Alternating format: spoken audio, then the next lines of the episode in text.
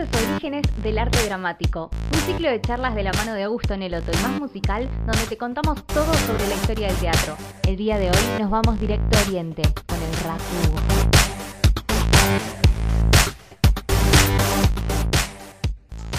Bueno, hoy de nuevo tenemos una charla con Agustina Toneloto, licenciada en Artes Escénicas, directo desde Marbella y vamos a hablar de nuevo de los orígenes de las artes escénicas, del arte dramático en realidad particularmente.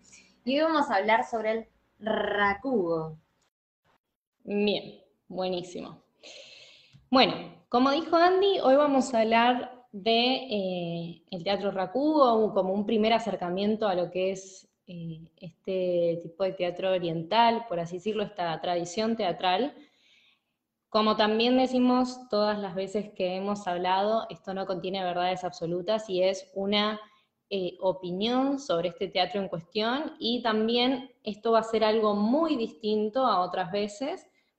Em, así que los invito en este caso también a, eh, si quieren explorarlo, seguir investigando, lo puedan hacer, ya que es muy interesante. ¿Sí? Bien, como siempre, para empezar de hablar de Rakugo, es necesario que entendamos de dónde surge o qué contexto tiene particularmente. ¿sí? En este caso, el teatro Rakugo comienza o se caracteriza dentro de lo que es el periodo Ero, que comienza en el año 1603. Tokugawa, ¿sí? quien, quien inicia su gobierno oficialmente en este año. ¿sí? Para entender, como dije antes, por qué Rakugo surge en este momento, es muy importante entender el contexto político, ya que esta persona es eh, alguien que recibe un título como shogun, que se llamaba en ese momento, que es el título de comandante del ejército, que era otorgado por el mismo emperador. ¿sí? Pero este título en particular tenía tanto poder que era quien gobernaba en nombre del emperador. En otras palabras, este shogun era como el viceemperador, mal dicho, ¿sí?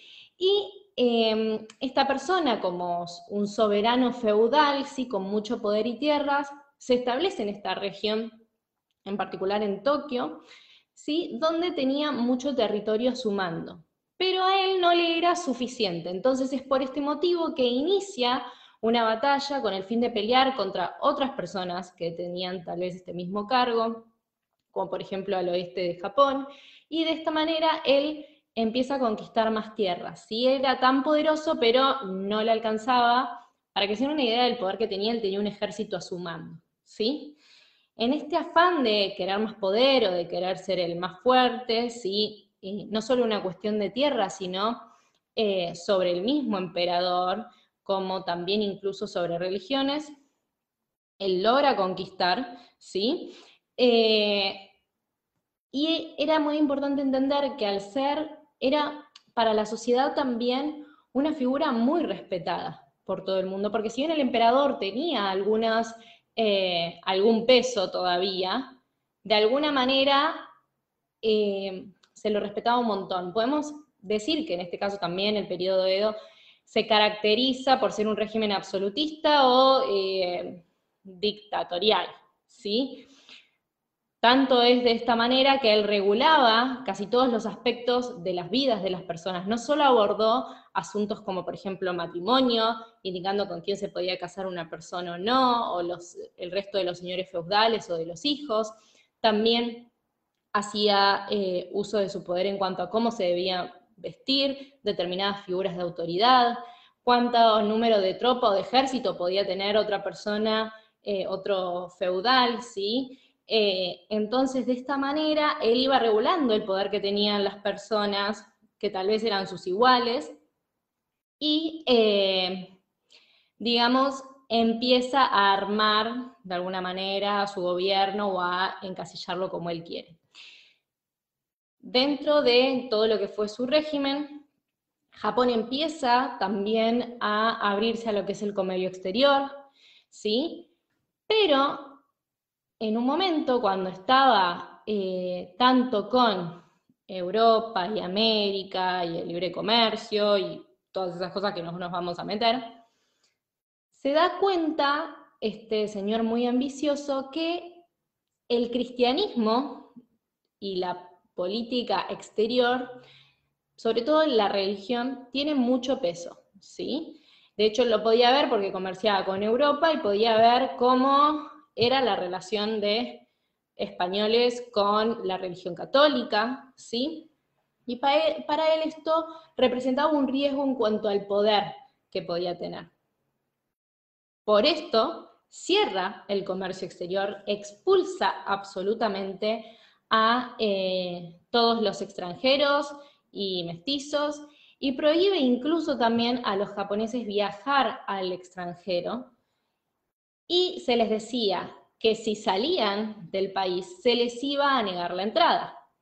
Entonces, la gente no salía o los que se fueron, de alguna manera empieza a haber en este periodo de Edo un deceso de la población. De hecho, se prohíbe el cristianismo, porque también había otras personas que no eran específicamente japonesas en Japón. Bueno, estas personas también se van porque se prohíbe el cristianismo, porque, repito, había una idea o una suposición de, eh, del peso sobre esta religión que era verdad, y que él lo veía de esta manera, este señor, como una amenaza potencial.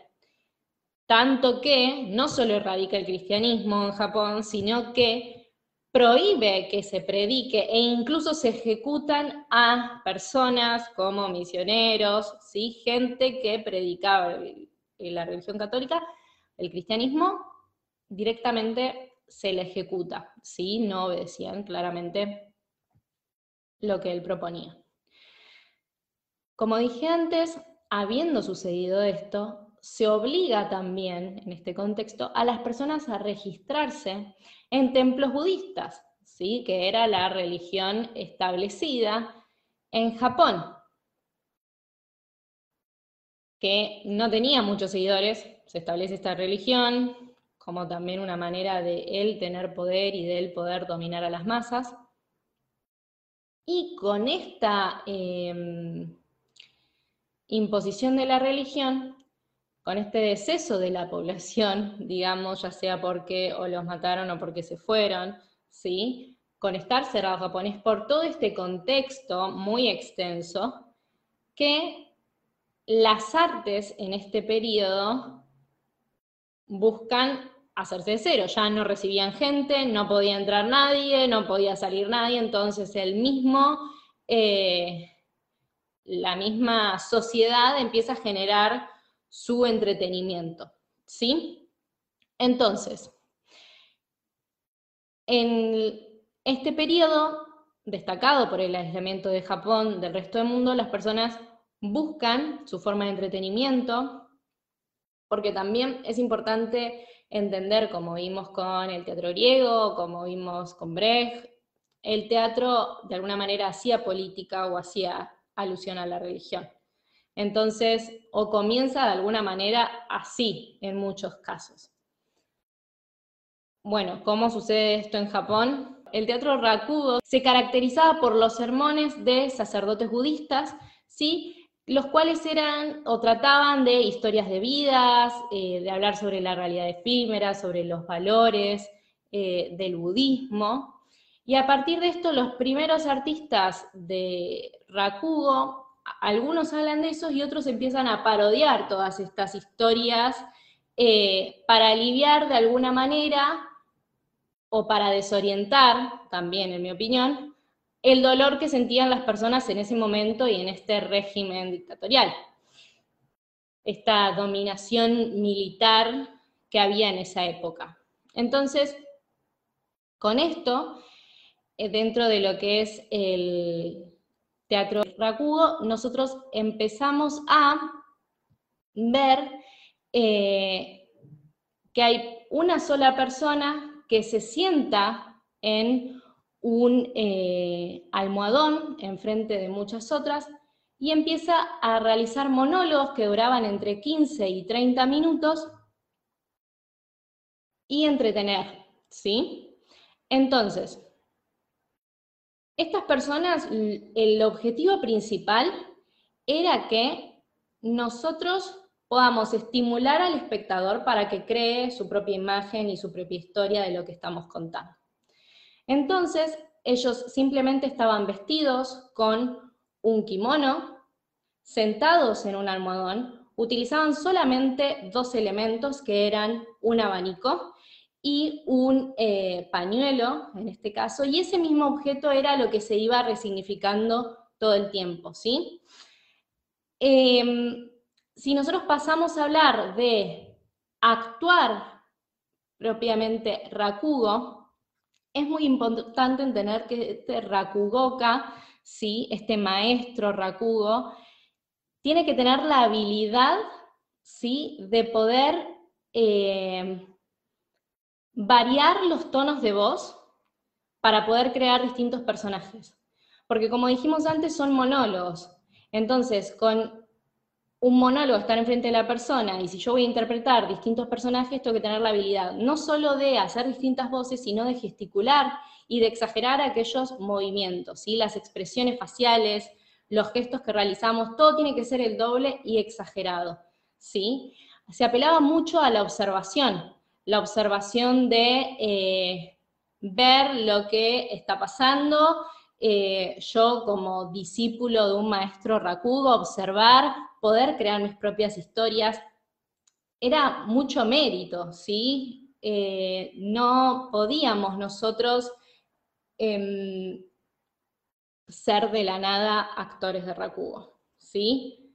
Se observaba mucho, se apelaba a crear historias, como dije, que duraban entre 15 y 30 minutos, y a eh, de alguna manera, nuevamente repito que es muy importante estimular al oyente porque como estaban solos ellos con el público, ¿sí? Entonces, había un entrenamiento en cuanto al contenido y a la diversidad de poder crear eh, lenguajes de distintos aspectos que era muy necesario que sea entrenado. Entonces, cuando hablamos de gestos, siempre nosotros vamos a estar mencionándonos del torso hacia arriba, ¿sí? Como ven, está sentado, no usar ninguna parte del cuerpo. Nosotros si vamos a hablar de teatro racudo en relación a, em, al teatro musical, es muy importante que tengamos en cuenta el entrenamiento de alguna manera eh, que debemos llevar a cabo para poder eh, llegar al espectador. ¿sí?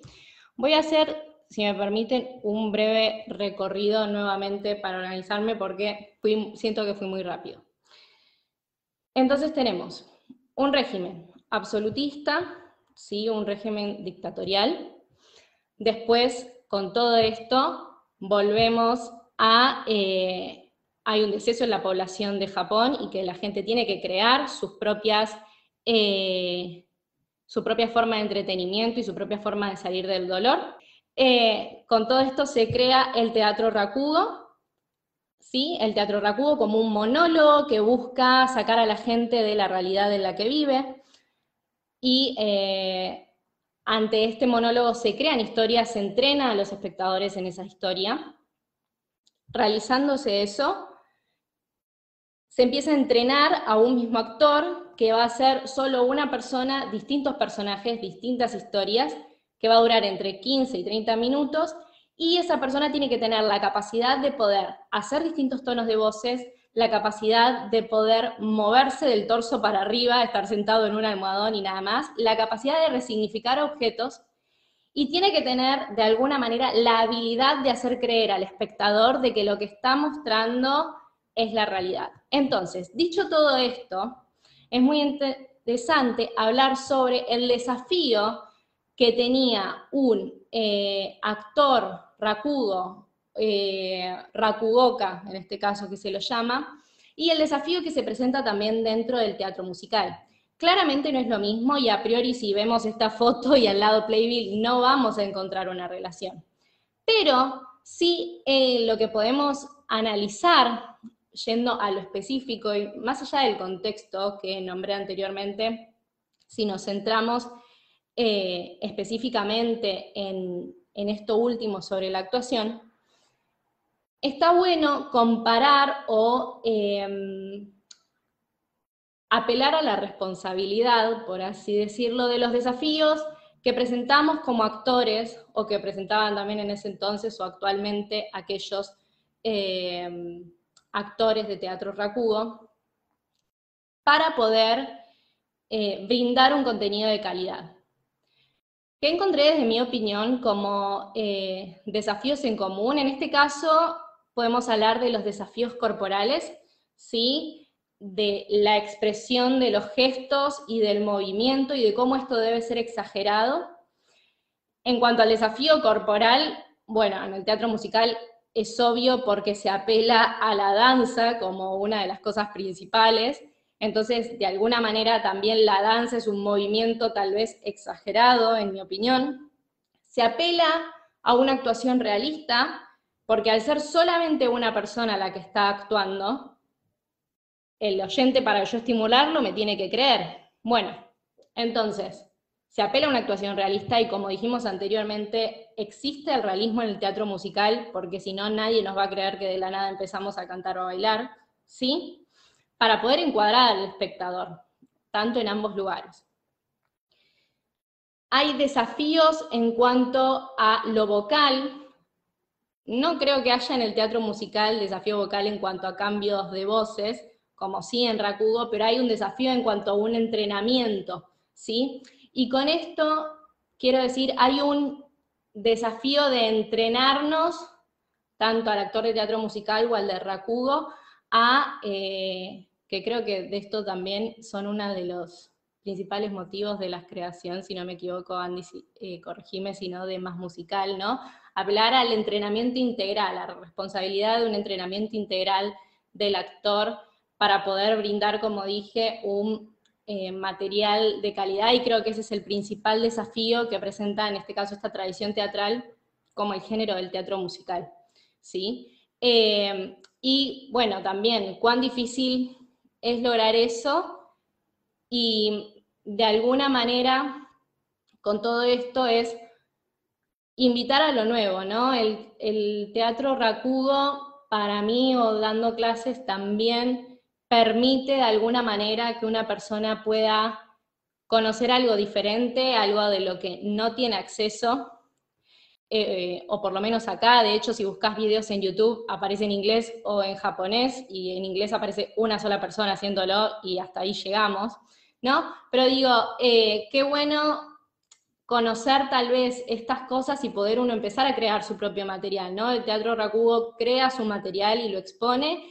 y como dije antes, no todos pueden ser eh, maestros rakugos porque hay una responsabilidad, por así decirlo, en la calidad del material que se está brindando, ¿no? Y que eso de alguna manera me parece que va con el teatro musical en relación al entrenamiento que tiene que haber integral y que no es solamente una cosa, porque para mí puede ser más importante la actuación, pero la verdad que si no sabemos cantar o hacer una pirueta, lo más probable es que el género por ahí sí, me equivoco, pero si volvemos a lo que es taquillero y a lo que nos va a mantener para sobrevivir todos los meses un sueldo, esa clase de obras, hoy en día, que podemos estar o no de acuerdo, me parece que eso es otra charla, hoy en día requieren de un entrenamiento integral, de un entrenamiento, eh, sí, creo que tiene que ver con calidad que llegue al otro para, eh, digamos, poder realizar esa obra en particular. ¿no?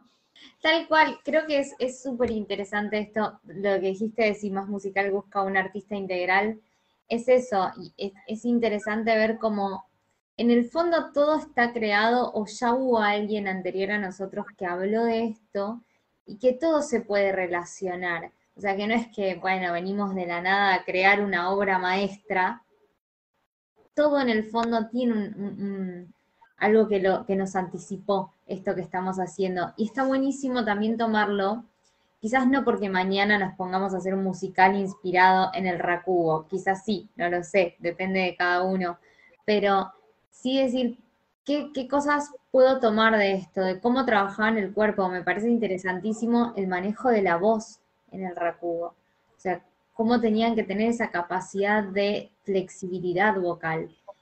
Y que en realidad en el, teatro en general está buenísimo tenerlo y en el teatro musical principalmente, porque más allá de eh, las que, que se canta en el teatro musical, también es cómo se canta, cómo puedo construir un personaje, porque no es que todo lo canto de la misma manera.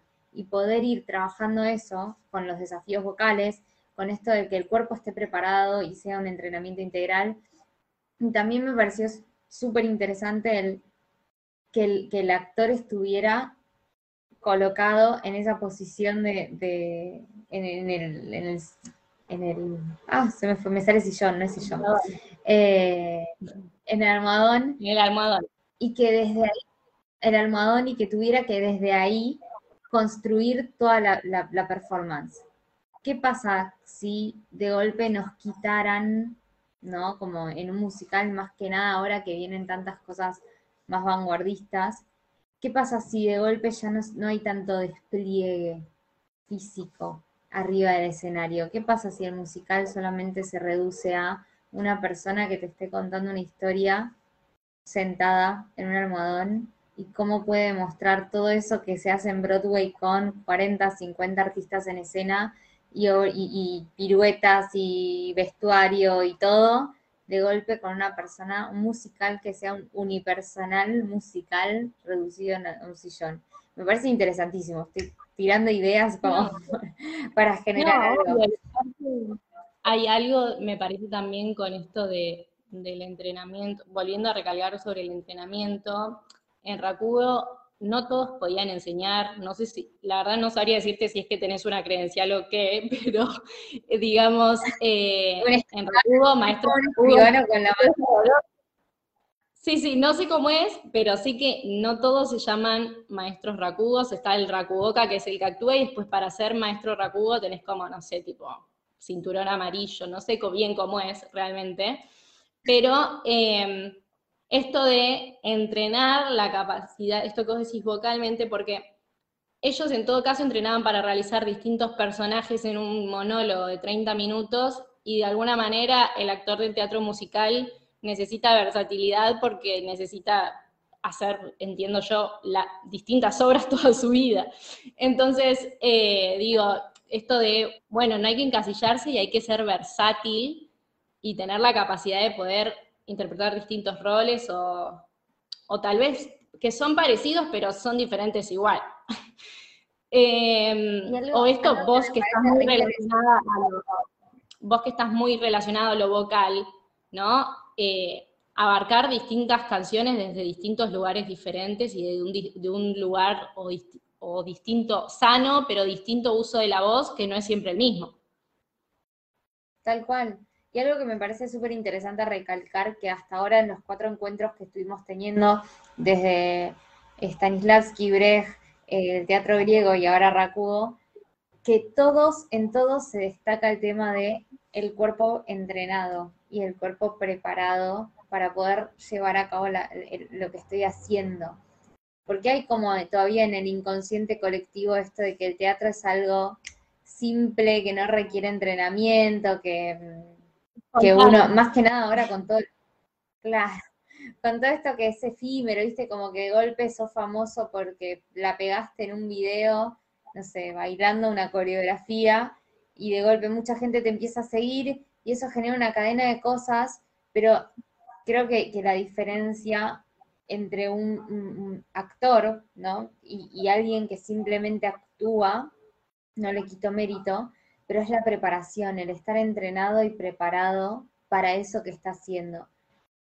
Con los recursos que quieras, o sea, ya sea estudiar eh, realismo, estudiar teatro físico, estudiar eh, teatro oriental, viewpoints, lo que querramos hacer, pero está bueno esto también que dijiste, no encasillarse, sí probar distintas cosas y ver qué puedo tomar de cada cosa para formarme a mí mismo como un mejor artista integral, que tenga mayor herramientas y recursos a la hora de tener que abordar una escena, una canción, una coreografía, una obra entera, lo que fuere.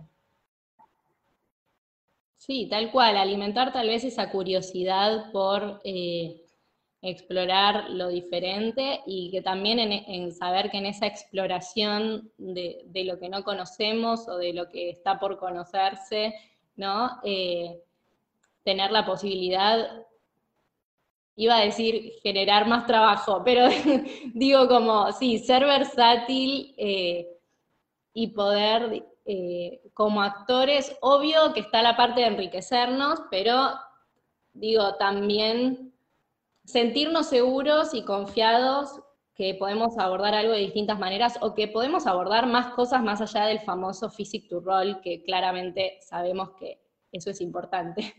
Pero digo, eh, nada, que estemos seguros de, tomar la decisión de cómo queremos abordar algo, ¿no? Digo, eso, porque muchas veces también está eso de es que el, el physic du rol es súper importante, principalmente en el teatro naturalista y realista.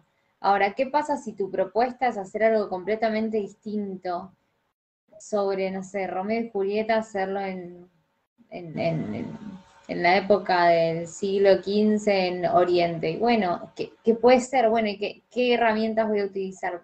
¿Me va a servir hacerlo al estilo más eh, teatro victoriano o teatro más clásico o puedo hacerlo de golpe como si fuera rakugo u otro tipo de, danza oriental. Podría ser, como todo es válido, pero el tema es nutrirse de distintas cosas para justamente abrir la cabeza y abrir la creatividad.